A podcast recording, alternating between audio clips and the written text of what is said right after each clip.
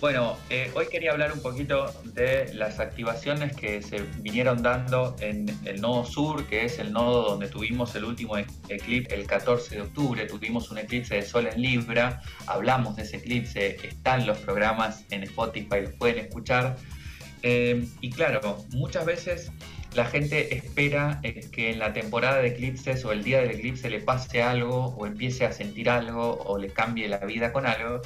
Y lo que suele suceder es que eh, lo más importante es lo que viene sucediendo después, en las activaciones eh, que, los planetas hacen en los grados matemáticos del eclipse o en este caso en el nodo sur. Entonces, el 29, la semana pasada, el 29 de eh, noviembre, Venus pasó por el grado matemático de, del eclipse en Libra, y eh, empezaron a las movidas que tienen que ver con los temas venusinos y las movidas también que tienen que ver con los temas del nodo sur. Eh, por ejemplo, ya vimos que eh, Marte activó ese nodo, fue el primero de los planetas personales que pasó por el nodo de los eclipses, por el punto matemático de los eclipses, que fue justamente más o menos cuando comenzaron los conflictos en Gaza nuevamente. Después tuvimos a Mercurio y al Sol pasando este, unas semanas después por el mismo punto matemático y se activaron las negociaciones, ¿no? Por ejemplo, no solamente eh, en la vida personal, sino en la vida colectiva. Eso es lo interesante que sucede cuando estamos hablando de los nodos del karma, los nodos eh, lunares, los nodos del eclipse. Y recién ahora eh, va a pasar Venus, o viene pasando Venus por esos grados matemáticos. Venus retrogradó una temporada muy larga después de dos años y por eso es el que viene más atrasado de todos los planetas personales. Entonces, primero tenemos que entender que Venus es el regente de Libra, por lo tanto, durante los siguientes dos años, Venus eh, va a ser el regente del nodo sur. Entonces, los temas que tienen que ver con el nodo sur van a ser venusinos. Vamos a hablar un poquito de eso.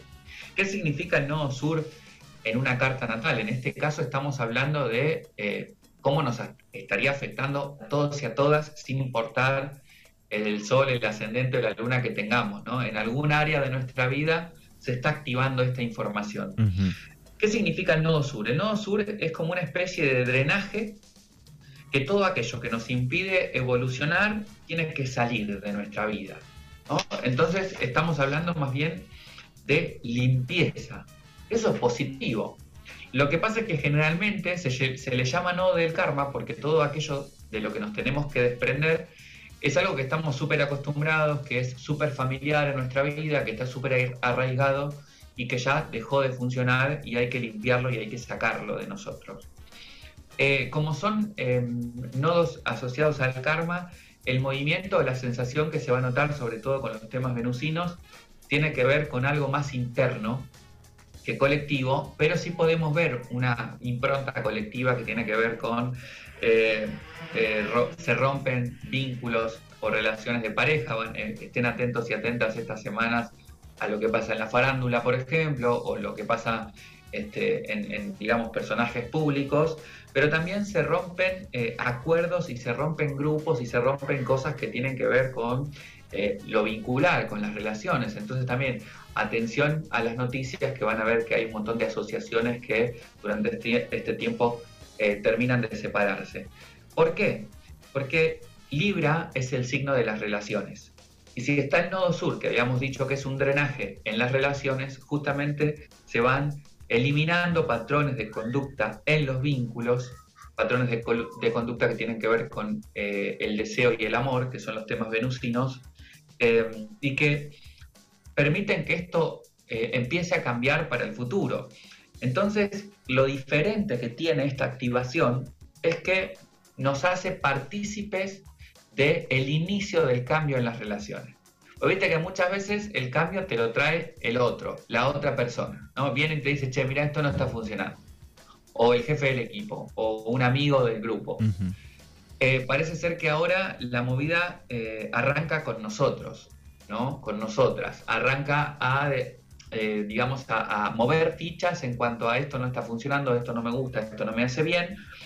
Y nos hacemos muy conscientes durante esta, esta temporada que se abre más o menos hasta principio de enero, eh, en donde justamente empezamos a dar pasitos, a romper cadenas vinculares que no funcionan, a alejarse de ciertas personas, de ciertos grupos. La pregunta que tendríamos que tener eh, presente estos días es en cuáles vínculos me siento, eh, digamos, querido, amado, aceptado, acompañado, en cuáles vínculos siento que acompaño, que amo, que quiero, eh, cuáles vínculos funcionan y cuáles no. Eh, para, sobre todo, dejar de culpar al otro ¿no? y dejar de señalar al otro, porque a veces pasa esto, no, esta relación, este grupo, esta situación no funciona porque el otro es tal, tal y tal. Y este, esta eh, impronta que, que nos, digamos, nos regala Venus transitando por el nodo sur eh, tiene que ver con hacerse eh, cargo, ¿no? O con hacerse responsable, que sería la palabra correcta, sobre aquello que no está funcionando de parte nuestra en esas situaciones. Em, esto es un poquito la movida astrológica y tenemos una pregunta que me llegó hoy al chat, eh, que me pareció muy curioso porque, claro, la persona que mandó la pregunta no sabía que yo había preparado este tema para el día de hoy. Entonces digo, bueno, lo voy a hacer un poquito más reducido para poder responder eh, la pregunta. Dice, ¿cómo puedo comunicarme y expresar mejor mis sentimientos? Me parece muy, eh, digamos, de la mano con lo que está sucediendo con, esta, con este tránsito de, Venus por el nodo sur. Me parece curioso porque de pronto la persona no estaba consciente de que, ah, es que Venus está transitando el, el nodo sur, entonces estoy ahora sintiendo que necesito que eh, comunicarme o expresar mis sentimientos de una mejor, de una mejor manera. ¿no? Y esto pasa mucho con la astrología. Eh, hay muchas personas que están conectadas con la energía que, está, que se está transitando. Entonces voy a darle aquí algunos pasos a esta persona que nos mandó su pregunta desde Valencia, eh, pero también para todas las personas que tengan ganas de comunicarse de manera asertiva. Serían como unos tips para comunicarse de manera asertiva en las relaciones. Bien. Que tanto nos hace falta y que no, de pronto eh, con toda la movida que hubo eh, a nivel político ahora en Argentina, a nivel político en España, eh, surgen ¿no? estas comunicaciones en donde se falta el respeto o se sube de tono. O sí, sí, o, quedó una relación ahí un poco este, alejada, ¿no?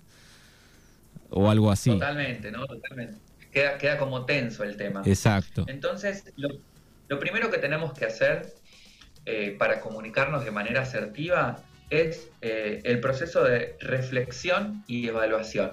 ¿no? Toca identificar qué es lo que estoy sintiendo. Y esto es muy fácil de identificar a priori porque tenemos que entender que lo que siento puede ser agradable o desagradable.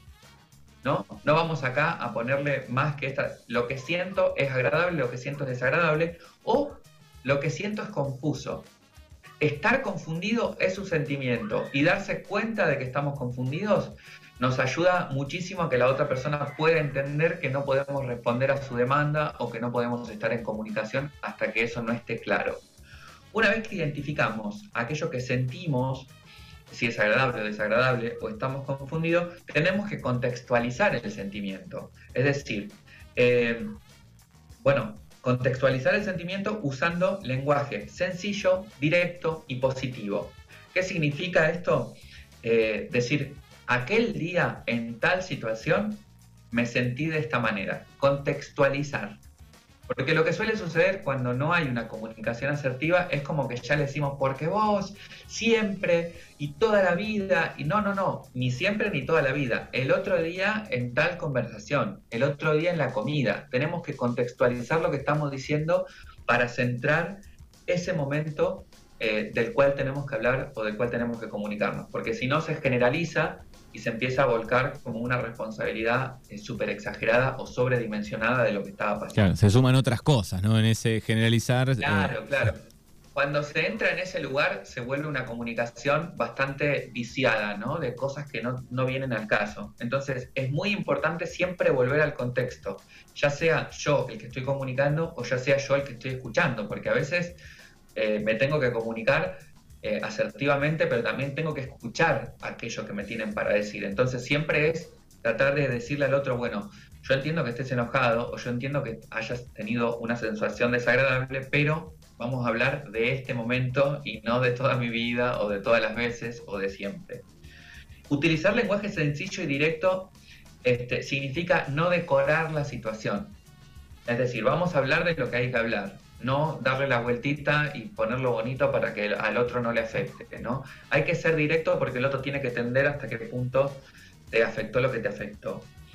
Eh, es muy importante tener en cuenta el tono y el lenguaje no verbal, ¿no? el que sea el apropiado, ni gritos, ni insultos, ni maltratos, un tono neutral.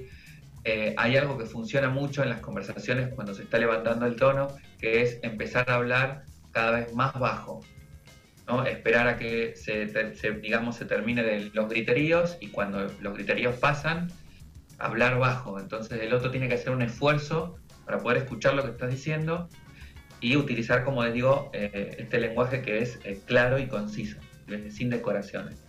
Es muy importante escuchar y el respeto. Y ojo con esto, porque hay que ser empático, tanto cuando tengo que decir yo algo a otro, o cuando el otro me tiene que decir algo que le molestó o algo que siente. Es muy importante ser empático, ¿no? Es decir, ok, me pongo en tu lugar, entiendo que estés transitando esto, entiendo la importancia que le des a esto.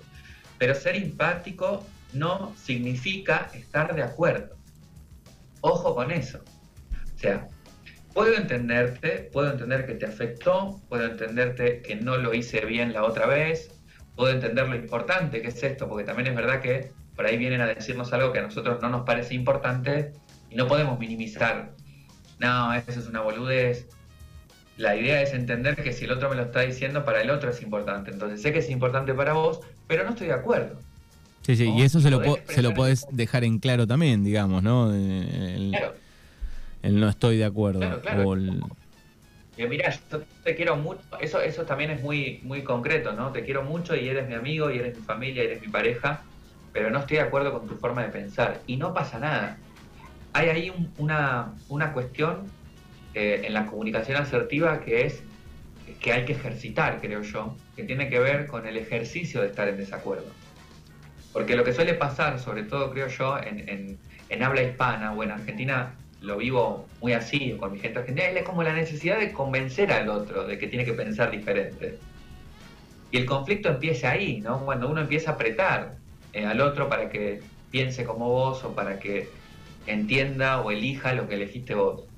Eh, o, el simple hecho de querer tener razón, ¿no? Entonces como, no, bueno, te entiendo total y sí, entiendo tu situación, pero no estoy de acuerdo y no pasa nada, podemos seguir siendo amigos, pareja y familia sin estar de acuerdo. ¿Mm? Aquí, en, cuando no hay un acuerdo, lo importante es llegar a una negociación que eh, los dos puedan sostener, ¿no? O las personas involucradas puedan sostener para que todo sea sano para todos. Si no, tenemos que aplicar lo que decía el nodo sur ahí de tomar distancia o alejarse de cierta situación. Otra cosa importante es enfocarse en la solución, en la negociación o en la mejora, no en el problema. Yo te digo lo que me molestó en el contexto en el que me molestó una vez, pero no tengo que estar diciéndote cada vez que yo me sienta mal. ¿no? Porque eso es como, me, enfoco en el problema, me enfoco en hacer sentir culpable al otro, me, enfoco en que el otro sufra, ¿no? Me enfoco en castigar al otro.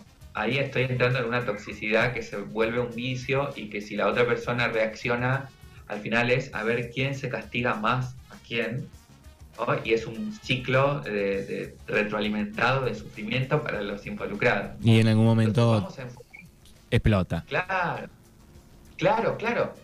Entonces vamos a enfocarnos en resolverlo. Sí, metí la pata, tenés razón, perdón, disculpame, vamos a resolverlo. ¿Cómo lo resolvemos? ¿Cómo lo podemos resolver? Enfocarse en la mejora. ¿Cómo podemos negociarlo? ¿Mm? Eh, y una cosa súper, súper importante es comunicar hechos y no juicios. ¿no? Es, esto es lo que pasó no, sos un boludo porque no resolvés. No, no te estoy enjuiciando, no te estoy señalando, te estoy eh, comentando lo que sucedió. Sucedió que cuando dijiste esto, primera persona, me sentí mal. Que cuando hicimos aquello, no me sentí cómodo. Siempre tengo que hablar desde mi experiencia, desde lo que me sucedió a mí, de los hechos y no porque vos me hiciste mal, porque vos eh, sos un incompetente, porque vos, porque ahí estoy metiendo todo el rato el juicio, es algo que yo pienso de la situación o que yo pienso del otro en ese momento. Y a veces cuando estamos enojados, cuando estamos decepcionados, cuando estamos transitando una emoción desagradable, eh, los pensamientos se disparan en contra del otro o en contra de la situación. Entonces, si estamos pensando eh, en, en, cosas que son un juicio hacia la situación o hacia el otro, ahí estamos en un bucle de pensamiento que no es sano, ¿no? De pronto hay que hacer un ejercicio y escribir todo esto. Volver a repasar la lista, ir escribiendo, bueno, esto es lo que le voy a decir, no puedo decirle esto, ¿no? Y eh, ponerlo en práctica. Esto está bueno, eh, aprovechar a las personas que tenemos alrededor que son comunicativas, estas personas con las que uno puede hablar a calzón quitado, como decimos en Argentina, con total confianza y poner en práctica esto porque va a ser mucho más fácil de pronto con personas que les cueste un poco más escuchar o que les cueste un poco más comunicarse. Así que este serían, estos serían los tips para una comunicación asertiva. Son unos cuantos, eh, son unos cuantos, hay que decir la verdad, son unos cuantos y hay que ponerlos en, en, práctica. Sí, eh, vuelvan a escuchar el, la, la, columna y anótenlos, se los, se los eh, explico así súper rápido. reflexión y evaluación para tener claro lo que siento, eh, comunicar el contexto, utilizar un lenguaje verbal, eh, perdón, utilizar un lenguaje sencillo, directo y positivo, utilizar un tono y un lenguaje no verbal apropiado, escuchar y respetar al máximo, ser empático no significa estar de acuerdo, enfocarse siempre en la mejora, comunicar hechos desde la propia experiencia y no juicios. Excelente. Bueno, ahí está el tema de, este lunes. Últimas ediciones de La Bola Mágica. Todavía sigue en España. No sé, hasta, eh, va, a viajar hacia otro lado o todavía no se sabe? Sí, sí, todavía, todavía sigo en España, pero eh, si todo sale bien, eh, si los astros y los dioses y las diosas quieren, voy a estar por Argentina, específicamente en Herrera, dentro de un tiempito. Bien, así perfecto. Que una semanita. Ya está el pasaje comprado, así que prontito me ven por allá. Bien, excelente. Gaby, como siempre, gracias. Lo pueden seguir en todas las redes a Gaby Lumier, eh, en Instagram, TikTok, YouTube, Instagram, Facebook, todas. Arroba Lumiere Tarot Art en todas las redes sociales.